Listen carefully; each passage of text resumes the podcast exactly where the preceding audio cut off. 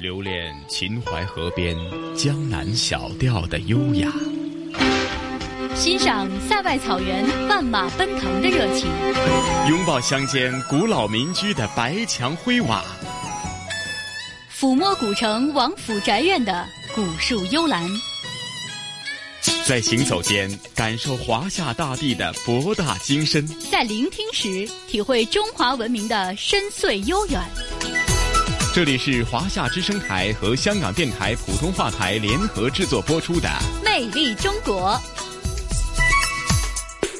收音机旁以及国际互联网上的所有的海内外的听众朋友们，大家好！欢迎大家准时收听由中央人民广播电台、华夏之声、香港之声和香港电台普通话台联合为大家制作的《魅力中国》。我是普通话台的节目主持陈曦，西哥你好，收音机前的听众朋友大家好，我是中央人民广播电台华夏之声、香港之声的主持人宋雪。宋雪你好，那咱们这一期的《魅力中国》的节目内容是否还是延续上星期？我们继续是游走在新疆的不同的地区，感受呃新疆的呃非常独特的人文风情以及少数民族的风情，甚至上星期我们还预告。这一集的《魅力中国》主要是介绍呢新疆的一些。地道美食是吗？嗯，是的。呃，我记得其实咱们在之前的节目当中呢，就给大家介绍过新疆的一种美食是馕。是的，是的。嗯，那今天呢，我们美丽新疆的第一站呢，要带大家呀到南疆去感受一下那里的美食。而且这些美食呢，不光是好吃，是让大家一听一看就觉得非常的有意思。比如说，我们要带大家呢到新疆和田的夜市上去逛一逛。在这个和田的夜市。上有一道非常独特也非常有意思的小吃，叫做烤蛋。哇，我通常都说，哎，呃，在新疆的美食当中，要么就烤羊啊，或者一些呃烤馕啊，这烤蛋好像在人们的心目当中过往很少提及啊。是的，那在这个和田的夜市上呢，这个烤蛋是非常的受欢迎，有很多人是慕名前来。呃，这个烤蛋和煮蛋不一样，它剥开之后呢，蛋清非常的细腻紧实，就好像是羊脂玉一样，吃到嘴里呢是很有嚼劲儿的感觉。而蛋黄呢是有股淡淡的焦香，再加上一点椒盐呀、孜然呀，还有辣椒面，包括蜂蜜等这样的佐料，入口呢是别有一番。风味的，嗯，是宋雪。除了这个烤蛋这个非常独特的美食以外呢，还有哪方面的节目内容向大家推荐一下呢？嗯，那除了刚刚我们说到的和田夜市的烤蛋呢，还有一个地方呢，也是啊要跟大家介绍的，那就是墨玉的布拉克夜市。这里有一道小吃非常的有意思，叫做西瓜烤肉。啊，西瓜烤肉 是的。通常我们一说西瓜哈，水果怎么能和烤肉放在一起呢？那是把这个西瓜。瓤掏掉之后呢，把肉放到西瓜水里面，然后呢要放十几种中药。肉呢可以选择羊肉、鸽子、土鸡等等等等。那吃的人是非常的多的，有很多人都是慕名前来到夜市上来吃西瓜烤肉的。嗯，的确是跟咱们想象当中完全不一样哈。尤其是在咱们南方哈，西瓜呢是夏季的一个消暑的一个美食哈。将这个西瓜和这个烤肉，呃，有机的联合起来，还真的是头一次听说啊。是的，那除了吃以外呢，我们在这一集的美丽新疆呢，还要带大家呢去到一个制作民间手工器呃乐器的一个村子，它叫做呃新河县的伊奇艾日克镇加伊村。这个村子呢，可以说是非常呃有名，它呢也是新疆最富民族特色的民间手工乐器制作的第一村。呃，这个村子呀，做乐器至今已经。有三百多年的历史了，在节目里呢，我们的记者也会带大家一起来认识，呃，做乐器的一些匠人。那除此以外呢，我们还要带大家到呃非常神秘的秋瓷古国。那么在这里呢，要带大家到一个景点叫做千佛洞。这个克孜尔千佛洞啊，始建于三世纪，呃，经过了千年的历史，至今仍然保存有两百三十六个。洞窟，也是我国四大著名石窟当中最西边的一个，也是新疆最大的佛教的文化遗址。呃，有大批的学者呢来到克孜尔千佛洞进行考察，从历史、佛教、艺术、建筑等很多的方面呢，都取得了非常大的收获。他们也称这里呢是中国第二敦煌，而且相信啊，在不久的将来呢，这里呢会像敦煌一样有名，甚至可能会比敦煌更加的有名。那其实呢，这个克孜尔千佛洞的石窟呢，它比敦煌石窟还要早两百多年的历史，呃，所以也说呢，克孜尔石窟可以称得上是敦煌石窟的爷爷啦，它的历史也更加的悠久一些。那么在这一期的节目当中呢，我们也会带大家一起来了解。是的，是的，哇，宋雪，听您这么一个介绍哈，既有新疆非常地道的美食，而且这些美食在过往的节目当中还是比较少介绍哈。那另外还有介绍这个千佛洞哈，非常厚重的人文历史。那接着下来，咱们就事不宜迟，马上走进这一期的《魅力中国》的主题内容，咱们再度的走进新疆好吗？好的。系列报道《美丽新疆》，今天请听南疆的味觉之旅。新疆古称西域，提起西域，人们眼前就会出现大漠孤烟直、长河落日圆的画面。新疆以天山为界，分为南疆和北疆。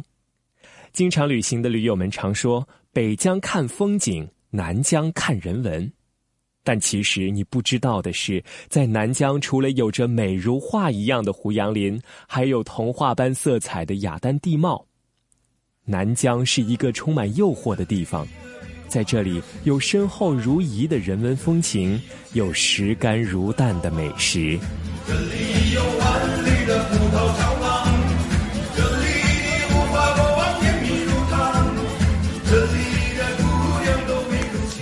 南疆的晨风里混合着烤馕小麦的焦甜和奶茶香气，街道两旁拱窗里飘出的肉香，让你不禁期待你的舌头将要开启的美妙之旅。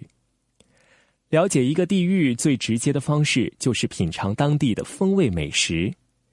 世间万种食物各有其中滋味，犹如人生，你总无法预料你下一站会遇到什么。北京时间二十一点，新疆和田的太阳仍高挂天上，但是夜市的灯就迫不及待地亮了起来。空气中开始弥漫着烧烤的味道，各种音响里开始响起特有的新疆风格的歌曲，提醒着我们这里是新疆和田夜市。烤肉烤蛋我先来尝一尝，烤面烤菜我接着吃。吃的手撕烤兔，手撕烤兔啊，那个烤肉，红柳烤肉，待会儿还要去吃这个烤蛋。鱼。没有吃过，好吃，嗯，口感吃起来特别像我们吃过的牛轧糖，但又没有那么甜，非常香。那是装在一起吗？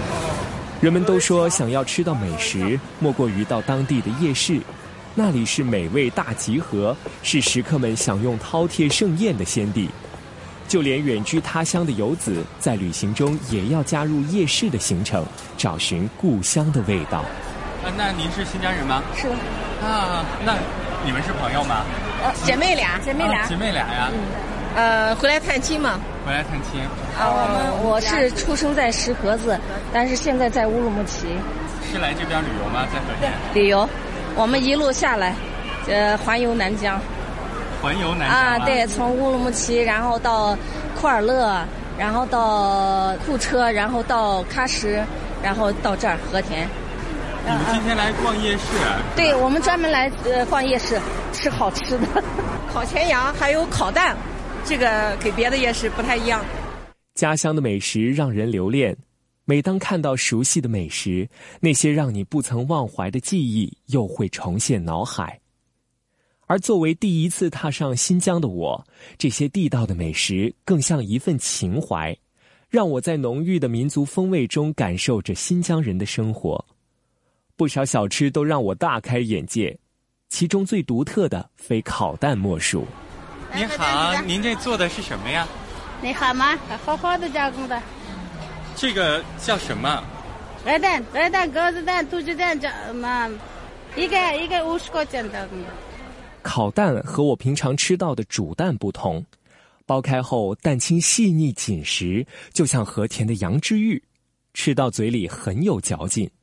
而蛋黄则有股淡淡的焦香，加点椒盐、孜然、辣椒面、蜂蜜等佐料，入口别有一番风味。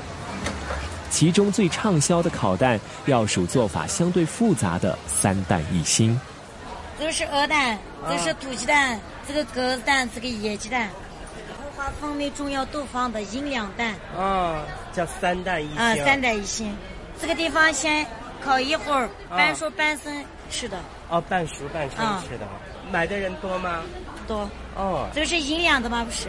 营养的，就三种蛋合在一起。这是和田特色的，吃的人多。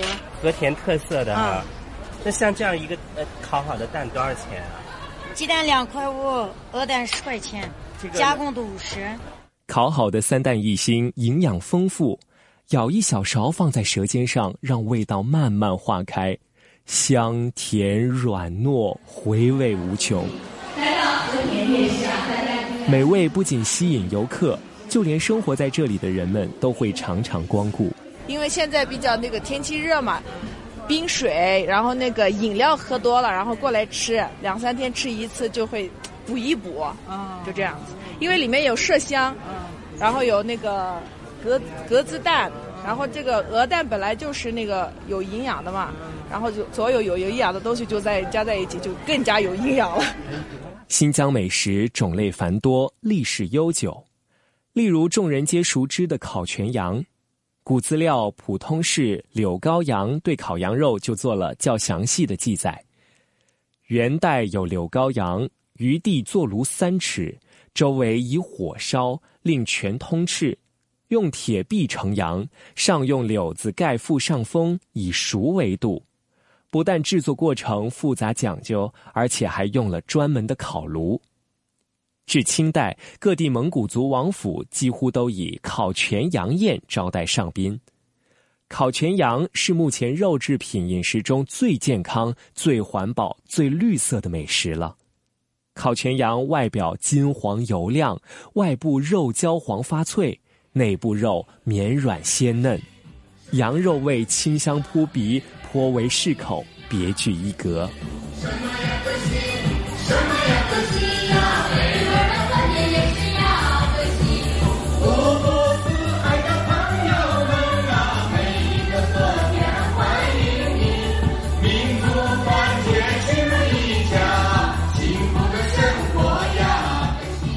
除了和田夜市，墨玉布拉克夜市也是新疆的美食天堂。一走进这里，眼前热闹的景象蔚为壮观。大概三百米长的街道两旁摆满了桌子，维吾尔族、哈萨克族、回族、蒙古族，还有许多汉族摊主，大家都在用夹杂着本民族方言的不标准的普通话，对来往客人讲述着自家好吃的美味。那那个是什么呢？这个是蜂蜜啊，这个中药，这个是大红花。就是个营养蛋里面放的，尝一尝嘛。谢谢。墨玉布拉克夜市于二零一六年十一月营业，占地一点二万多平方米，有六百五十个摊位。夜市有新疆传统美食一百多种，有些美食在其他地方很难找到，例如西瓜烤肉。墨玉县委外宣办主任陈海成说：“这道美食还有一个传说。”战争年代的时候，有一波当兵的，然后在野外的时候，他们就是正做饭吃的时候，接待的那个上级有那个军事任务，然后那个做饭的那个炊事员呢，他就正好是在烤肉，又在给大家剁西瓜，然后又要接到军事任务，要紧急撤离，没办法，他就想着还把那个西瓜瓤全部挖出来吃了，然后把肉放在那里面埋到那个炭火那个沙漠沙坑里面放着，然后等回来了再吃。结果他们那个那个军事任务完了之后，三四个小时回来之后，发现，喂，那个肉的味道还比较好，然后就流传下来，我们有这么一个西瓜烤肉。对于生于南方地区的我来说，西瓜只是水果，用来入菜完全无法想象。只见馕坑里一个个足球大的西瓜被削开了顶部，绿油油的外皮被烤得发黄。揭开西瓜盖子，里面的羊肉出乎意料地散发出阵阵鲜味儿，既营养又新鲜。陈海成说：“啊，这就是咱们西瓜烤肉，这是馕坑吗？馕坑，它这个是用高汤，然后放的是我们那个呃生的洗干净的那个羊肉、鸡肉，还有那个鸽子肉，呃，还有一些咱们的伪药材。”哎，然后放的进去，然后统一就放在一锅里面，像我们说大锅烩一样，它就放在里面，慢火这么煨出来的。这个，这个全部是小小的那个小火煨出来的，温度也就在一百七、一百八左右。夜市上，新疆各地特色美食齐聚，手抓饭、馕、烤面、烤鱼、大盘鸡，选择繁多，让人眼花缭乱。价格便宜，而且味道绝对正宗。我们和不同民族的市民游客一起，五六个人围坐在一张桌子前，各自拿着刚烤好的羊肉串，大快朵颐。吃了一碗高热量的美食，再来一口清爽的水果解油腻，就最好不过了。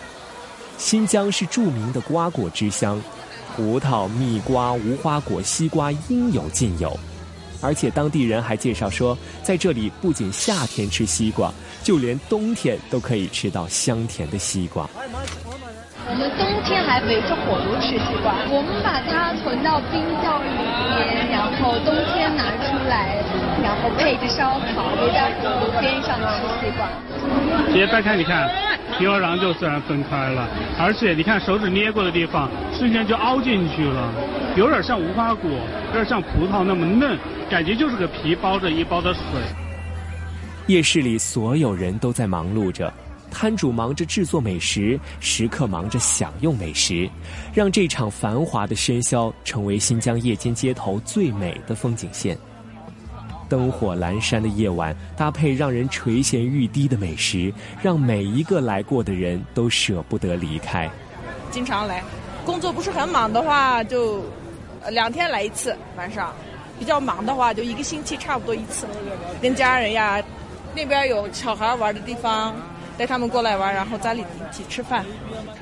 在新疆可以做许多有趣的事情，跟着淳朴的老人做一个好吃的馕，听一曲木卡姆，学一段新疆舞蹈，去玉石市场开开眼界。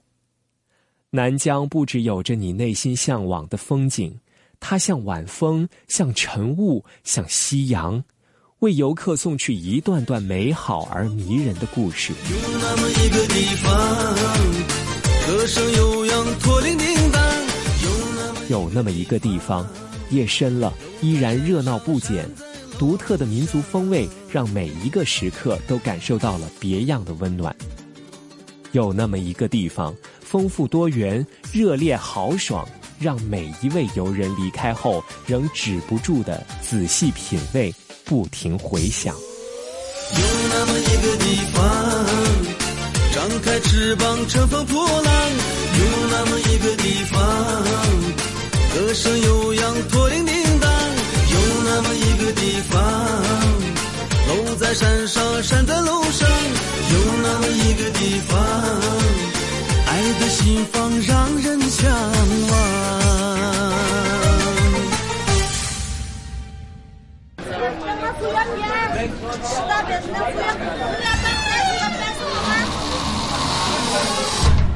这个村子就是你们现在来这个村，叫嘉宜村，新河县伊旗艾日克镇嘉宜村。这个村呢是新疆最富地方民族特色的民间手工乐器制作第一村。我们这个村子呢做乐器距今已经有三百多年的历史了。嘉宜呢是维吾尔语，是地方的意思。这个地方那个地方就嘉宜嘉宜。在塔里木河的北面，雀勒塔格山下有一片绿洲，这里就是新疆库车市的新河县。它是古代龟兹绿洲的重要组成部分，就在这片绿洲上，孕育出了古代的龟兹文化，其中以龟兹乐舞为代表，被誉为龟兹文化的一朵艺术奇葩。它被定格在雀勒塔格山中为数众多的佛窟壁画艺术中，走进现代，演变为新河赛乃姆、新河十二木卡姆套曲中的基本音乐元素。活跃在民间，转化成加一村乐器匠人们手中那令人惊叹、余音绕梁的绝活。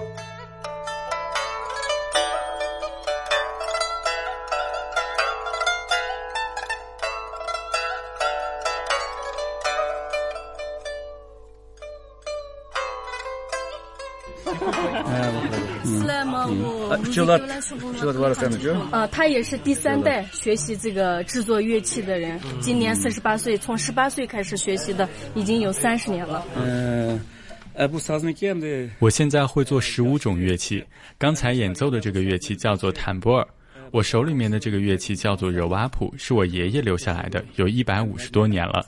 乐器蕴含着我们的文化，伤心的时候可以弹奏我们的乐器。家里面如果有喜事儿，也是通过乐器和音乐表现出来的。以前我只卖给新疆本地的，现在有北京、上海的旅游团也来买我的乐器，他们也知道我的乐器了。我带过的人里面有五十五个已经出徒了，其中有很多已经分开自己做生意了。古丽热娜是一个特别美丽的一个女孩，形容那种女孩的名字，歌名就叫古丽热娜。对对对。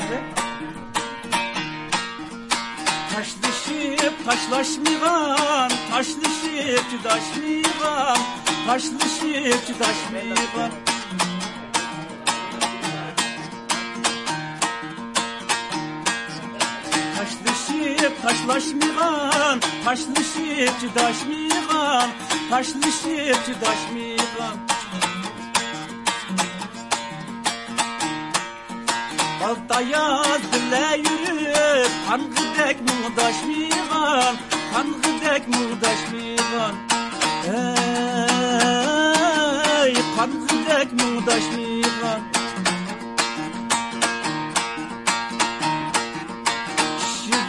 değil öptüm ben Küyüp al dudem sen Küyüp al dudem sen Beş gün on gün gelmesem Üllüp al dudem sen Üllüp al dudem sen Eee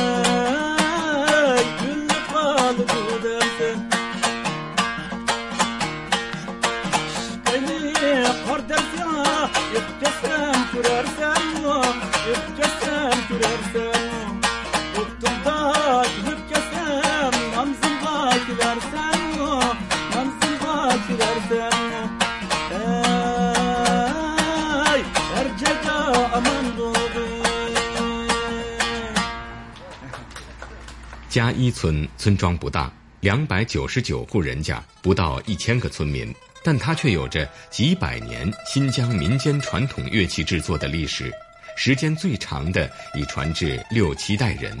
村民们大多使用自制的工具来制作乐器，做出的都塔尔、弹拨尔、萨塔尔等民间传统乐器，音质优良，图案美观，风格古朴，自古以来就富有盛名。有一个传说，三百年前，手工匠人阿比兹卡里和热西兄弟俩来到加伊村，他们发现加伊村的桑木质地优良。用来制作乐器，音质优美，从此声名远播。后来被人们尊为萨兹奇的祖师爷。经过几百年的传承，加伊村逐渐成为远近闻名的乐器制作中心了。介绍的时候就说的，全部都是那种坎坎子，里面一根一根挖出来，是我们的桑树，是就地取材。艾利亚森，艾利亚森，多大年纪了？十八岁。现在他是徒弟，现在刚学了有两个多月了。这个是毛萨达坦布尔，毛这个是坦布尔，他就学了这个挖这个里面，就学了那一个技术活。为什么他要来学这个做乐器呢？他说他自己感兴趣，因为他爸爸也是制作乐器的。难吗？现在那个年轻人，嗯，会这个的多。这个村里头比较多，因为我们这个村是那个手工乐器制作第一村。主要村民的百分之七八十以上经济来源都是乐器制作，所以搞这项工作的人也比较多。能问一下他现在一个月能挣多少钱吗？学徒这段时间他给的给的有点少，给的六百，嗯，一个月。一个出了徒的大概挣多少钱？他是徒弟，他们两个人的工资如果按量来算的话，一个月三千多一点，将近四千块钱的时候也有。如果做的多一点的话，够在这个村里，这个村里可以了。这个嘉一村是深度贫困村，呃，人均收入一千多一点，他要是三千的话，算是高了。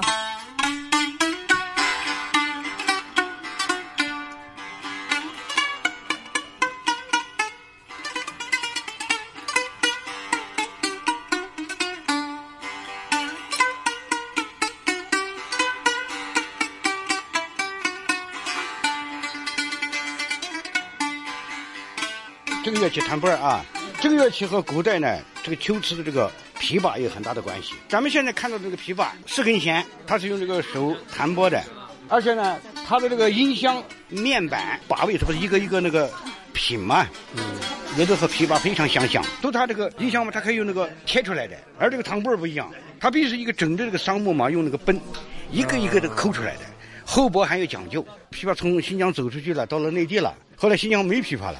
但是呢，后人仍然按照琵琶的造型嘛，改造成了唐板儿，它又结合了西亚的这个乐器的一些特征。你比如像用弓子拉的那个，那个叫塞泰尔，呃，十二根弦。这个乐器呢是既结合了这个西亚的乐器，也结合了咱们这个中中原的东西。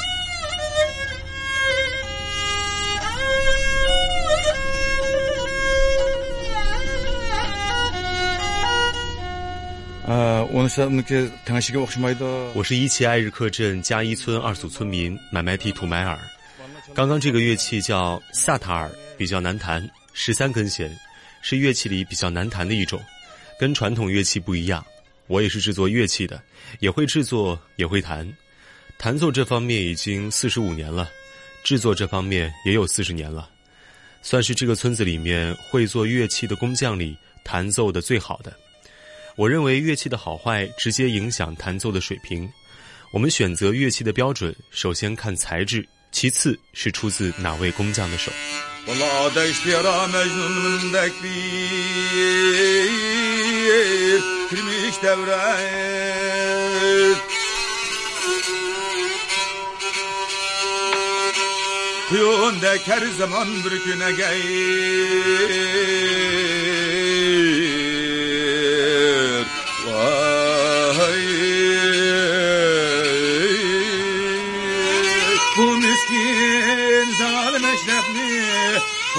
Şi halimi bilmeydi Şi halimi bilmeydi Bu yerden baş başını kesip Yuhlar şibamı Bu yerden baş başını kesip Yuhlar şibamı Yedim baş başı kesip Yuhlar kişi bağır Yüreklerim pare pare Gözyaşım anlir Dair Ya derdir Vay Derdim neyir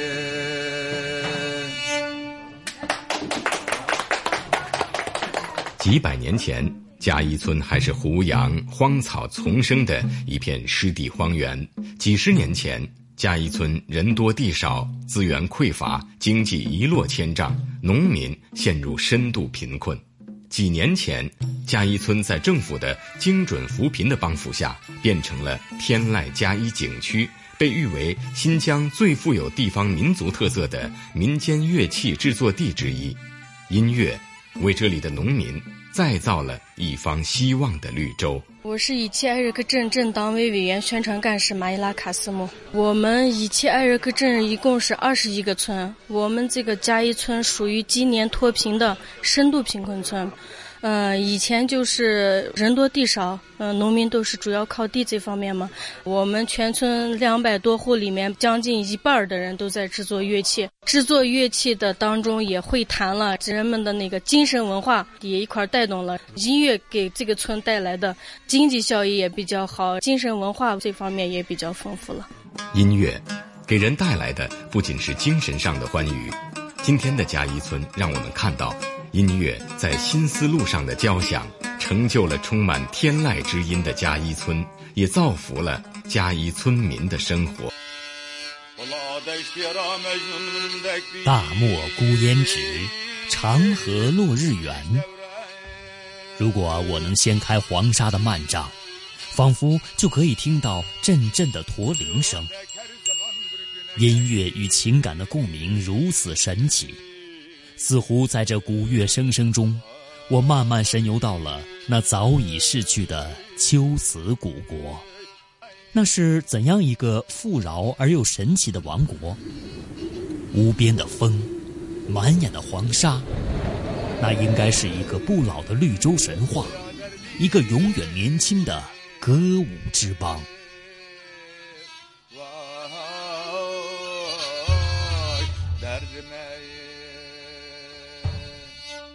秋瓷境内多山，如果你够细心，就会发现深山幽谷中一排排洞窟整齐地排列着，宛如空中楼阁。克孜尔石窟是丝绸之路上长安到天山廊道的路网中的一处遗址点，它有一个大家熟悉的名字——千佛洞。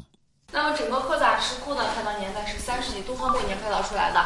所以说，咱们克孜尔石窟是中国所有石窟点里面，它是看到最早的，年代是最早，历史更悠久的一个。距离现在有一千八百年历史，它要比咱们东方莫高窟早那个两百多年历史。所以说，克孜尔石窟可以称得上是东方莫高窟的爷爷了，因为它历史更悠久些。秋瓷石窟寺规模之大，数量之多，分布之密集，冠绝古代西域。千古矗立的石窟寺成了神秘秋瓷文化的永恒纪念碑。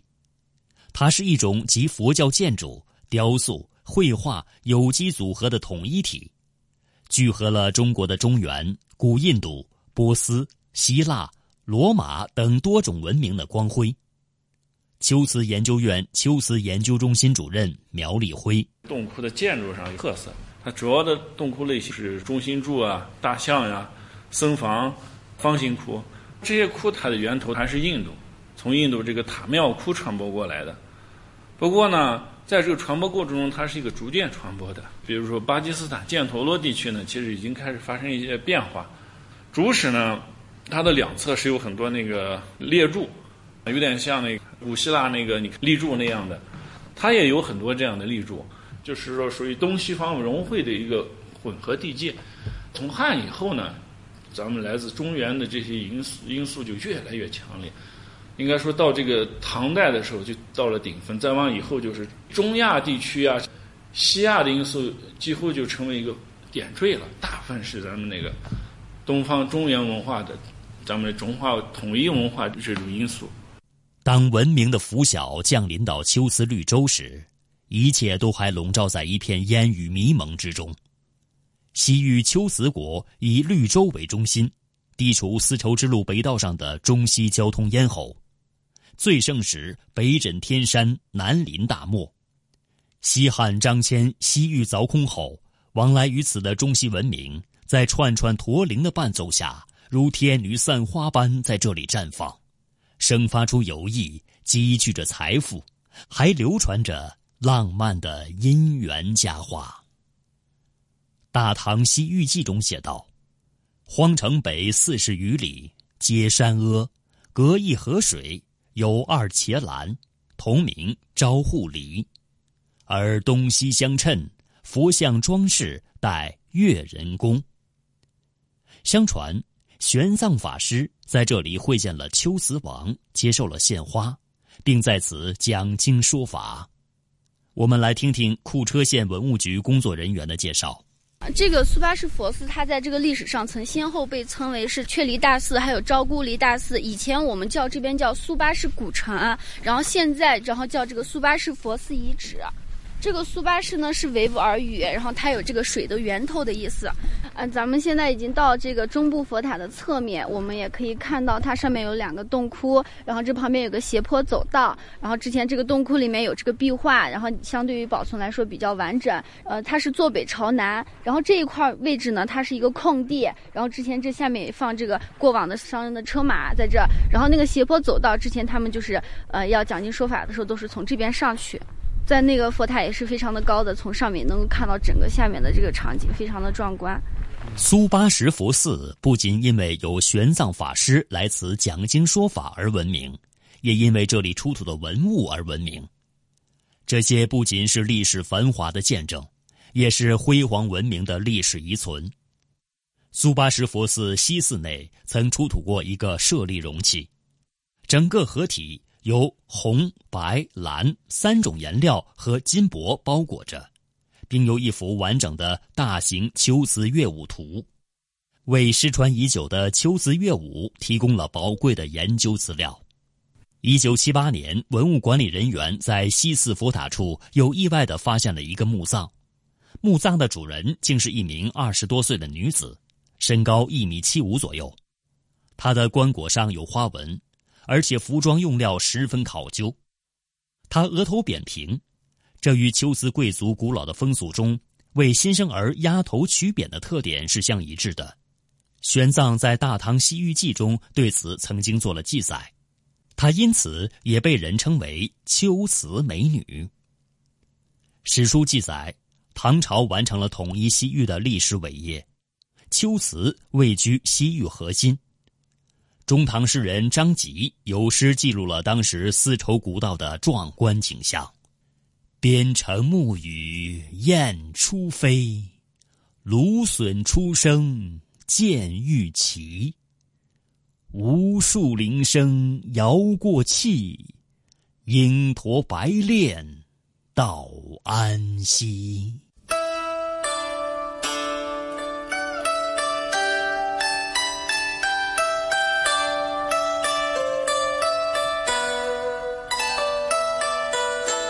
胡旋女，胡旋女，心应弦，手应鼓，弦鼓一声双袖举，回雪飘摇转蓬舞。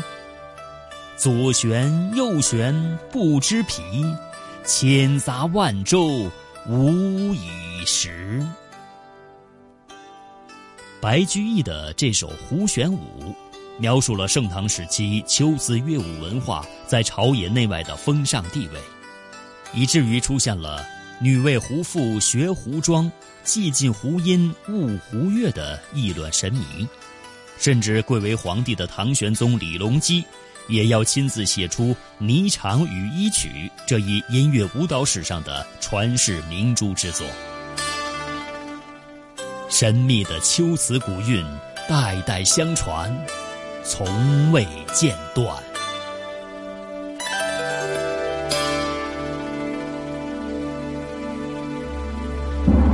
回望华夏历史，皇帝结婚和老百姓不一样，就是要举行一次册立典礼，表明他是皇后的身份的。聆听东方神韵，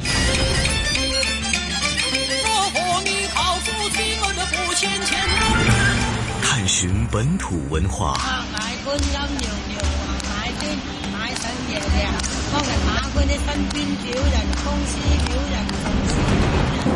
乘船瑰丽宝藏。凉风有信呢，秋月无边。遗产要活化，要把它重新运用才是遗产。穿越古今，感悟人文，魅力中国。每个星期天中午十二点。让魅力更美丽。好的，欢迎回来，这里依然是来自于中央人民广播电台华夏之声、香港之声和香港电台普通话台为大家联合制作播出的《魅力中国》。大家好，我是宋雪。听众朋友们，大家好，我是来自香港电台普通话台的节目主持陈曦。哎呀，宋雪啊，刚刚介绍咱们这一期的《魅力中国》的主题内容，提及的新疆的确跟过往咱们所呃节目当中涉及的内容呃有些差异啊，而且呢，啊这个清佛洞非常厉害哈，这个厚重的。文历史非常厉害啊！是的，所以也希望呢，为大家呃，如果有机会到新疆旅游呢，提供更多的选择啊。除了吃烤肉串、烤馕、拉条子之外，还可以去尝尝烤蛋和西瓜烤肉，然后也可以到古老而神秘的秋瓷古国去走一走。嗯，是的。那聆听了《魅力中国》之后呢，咱们这一期香港故事啊。同样是有着非常的厚重的人文历史哈。那之前呢，在咱们香港故事的系列专题当中，沿着咱们香港的西铁呢，由西域就是香港的新界西部左右哈。那这一期呢，同事雨波将会和呃中国旅游出版社的副总编辑一哥陈一年呢，前往是在西铁这个干线附近的景田去走一走、逛一逛哈。那其实景田也具有非常厚重的人文历史，无论它是从早期。的这个部落的呃兴建到时下呢，虽然是说在香港地处啊郊野，但是具有它非常独特的人文风景，而且呢，呃，它的这个呃景田树屋是呃非常的出名。那具体的情况是怎样呢？它又有哪些厚重的人文历史风景呢？那接着下来就马上一起走进咱们今天的香港故事，好吗？好的。传统现代相映成辉，中西文化共冶一炉，东方之珠，动感之都，香港故事。香港故事，欢迎来到香港故事节目时间。节目当中，雨波非常高兴，请来香港中国旅游杂志副总编辑陈一年一哥，你好，你好，大家好。随着最近高铁热哈，大家又对铁路旅游呢产生了兴趣。那其实呢，除了关注高铁之外，也顺势啊看一看香港本身的铁路的发展，还有铁路的故事。西铁呢，就是之前一哥经常说哈，要沿着西铁去看看西域。这一集呢，就请一哥沿着西铁说说锦上路和锦田了。哎，这个地方啊，锦上路，它本来啊。这个站呢是想用景田作为站名，嗯，因为景田就传在古代的时候啊，呃，在这里开机的邓氏始祖啊，已经发现这里是一个非常啊优美的地方，嗯，哎，在他的呃努力下，还有他的后代啊，就把这里修成了一个田园锦绣的地方，嗯，到了明朝啊。明朝的人觉得那就是锦绣田园了，所以叫锦田了。嗯，呃，很美的一个名字。对啊，想想看，就是就眼前一派这个田园风光秀丽的景色都呈现出来了哈。哎，到这儿来，如果啊通过啊这个西铁到这儿来啊想啊旅游观光，你其实也就是到这两个区域啊，一个就是景田啊，呃景田这地方呢，主要的居民是。邓族啊，就是呃原居民啊。现在当然什么人都有啊。嗯呃，邓族呢很早就在这里啊建乡了。呃，这个家族他他原籍是在江西吉安府的啊。后来因为这个世世祖啊，嗯，到广东来做官啊，就发现了元朗这个地区啊，觉得这里风水很好，就在这儿呃建立了啊就。呃，就是他的等于说是退休了，就是啊不再为官的时候呢，就干脆在这儿，哎落户了。嗯，像繁衍出来呢，就很多很多个围村啊。那景田啊，就是一个多围村的一个地区啊。嗯，呃，这里有景田六围之称啊，就是有六个很大的围，包括了吉庆围、永隆围。太康围、南围、北围和新围啊，这六个围，嗯，我们的旅游就在这里开始。哎，呃，确实，呃，景田的发展呢，就在现代的发展，它还是比较滞后的啊，就还是很很乡村的一个地方。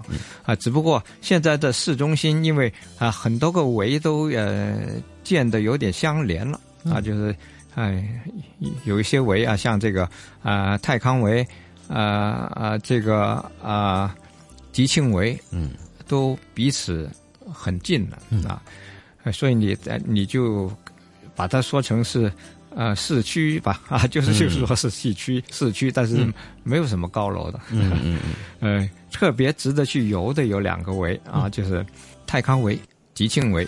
呃，吉庆围呢，它最著名的就是呃，因为在在英国入侵一八九八年的时候啊，为了啊、就是实现啊，他要强租呃新界很强的进入方式啊，结果呢就遭到了他他在接管新界的时候遭到当地的村民的很激烈的反抗，嗯，打起仗来，当时发生了一个，哎，就叫做六日战争就是打的打的很很激烈的，嗯，结果呢，就有很多的呃乡民呢，因为武器不如人家，枪都没有，这是用锄头、用棍棒，怎么打得赢哈？结果当然是打败了啊。这样呢，呃，吉庆围就发生这样一个事啊。嗯你到现在去看，也还有围墙的，有围墙，有铁门啊。这个铁门呢，呃，是也很有特色的一种铁门，是个连环铁门。英国人打打赢了以后呢，就把这个铁门都拆掉了，就哦运到英国去展览啊，想显示一下它的高墙啊。嗯嗯。呃，不过后来呢，呃，在原居民的强烈要求下啊，嗯。最终还是回到这里来啊，就是啊重新安装在啊，嗯嗯嗯，这个围的呃围门啊，围门啊。呃，泰康围也是这样啊，啊。也是嗯、也是这么一个啊带啊很很厚很高围墙的这么一个围，嗯嗯嗯，只不过它现在呃有一些变化啊，因为呃建设发展呢，它就不完整了，这种围墙已经不完整了。嗯，呃，我们到这儿去就是看啊这个啊这种围村的风貌。嗯嗯嗯嗯。呃，还有一个地方啊，特别值得去啊，我觉得就是景田树屋。嗯，是有一棵非常大的榕树。嗯这个榕树是呃全香港第一啊，就是最大的一棵榕树啊。嗯呃，它的呃树冠啊扩达四十二米，高度呢有十六点五米啊。嗯嗯。嗯，这个直径啊，那要很多个人围抱的，有对六米的直径啊，这么大的一棵树。人家都说啊，这叫独木成林，这一棵树成一一个一片林。林子了 就是这一棵。哎嗯嗯嗯。更奇的是呢，这个独木成林里边呢包着一间屋，哦。啊，这间屋，呃，是实的啊，有四百年的历史啊，就是石石头搭建的屋子，对，但是被树啊给包裹住，常年的这个累月的生长是吧？嗯，它被包，它就包裹住了这个食物，像吞了它的感觉啊。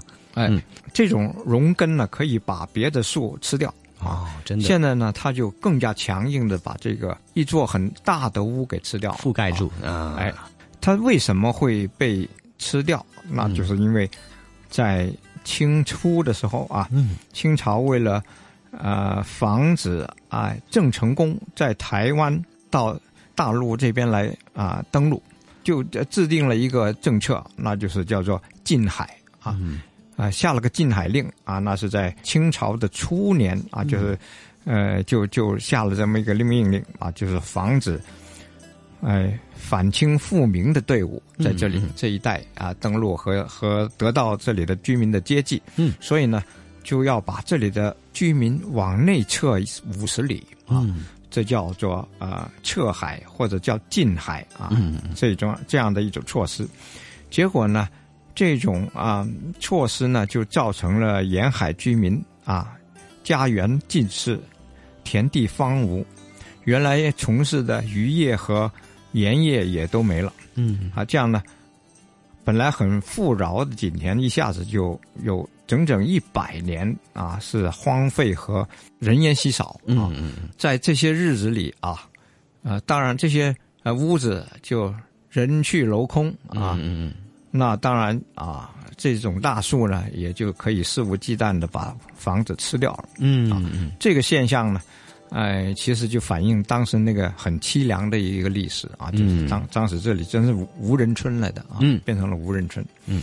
啊，直到后来啊，有两位名人啊，一个呢就是两广总督周有德啊，一个呢是广东巡抚王来任，这两位官啊，就是他就是有有爱民之心啊，他看到了是广东沿海呀受到迁海令的影响啊，呃变得民不聊生，嗯啊，所以呢就上书到朝廷啊，要求要求撤销这个禁令，嗯，结果啊。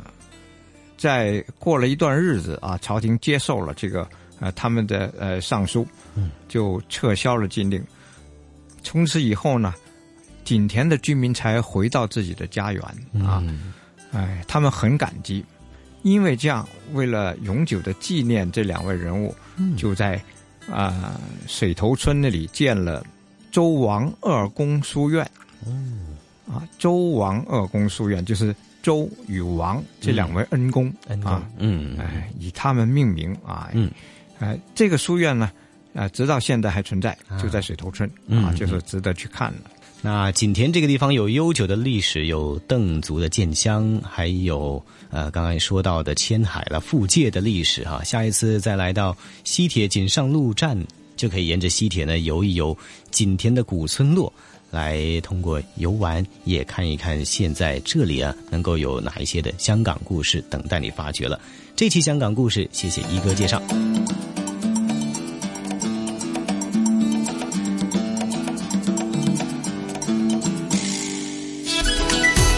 这里是华夏之声台和香港电台普通话台联合制作播出的《魅力中国》。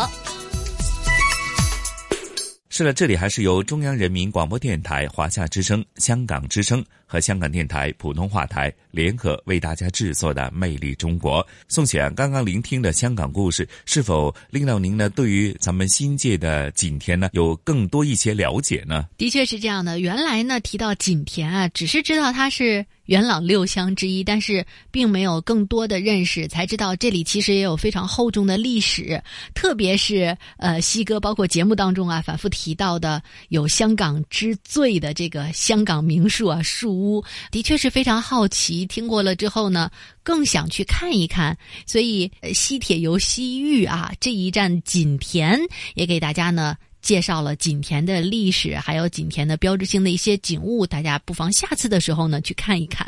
的确啊，是在香港的一些新界地区呢，呃，保存了很多非常呃悠久的文化历史的一些中国的传统习俗。那比方说，呃，家族的一些历史或者乡村的一些族历吧，啊，都依然保存的非常的完整哈。希望大家有机会来到香港的话呢，除了去一些热闹繁嚣的大都会去购物、去看一些呃新派的新潮的高楼大厦的一些建筑以外呢，去到香港的新界地区。依然保存了很多非常厚重的人文历史哈。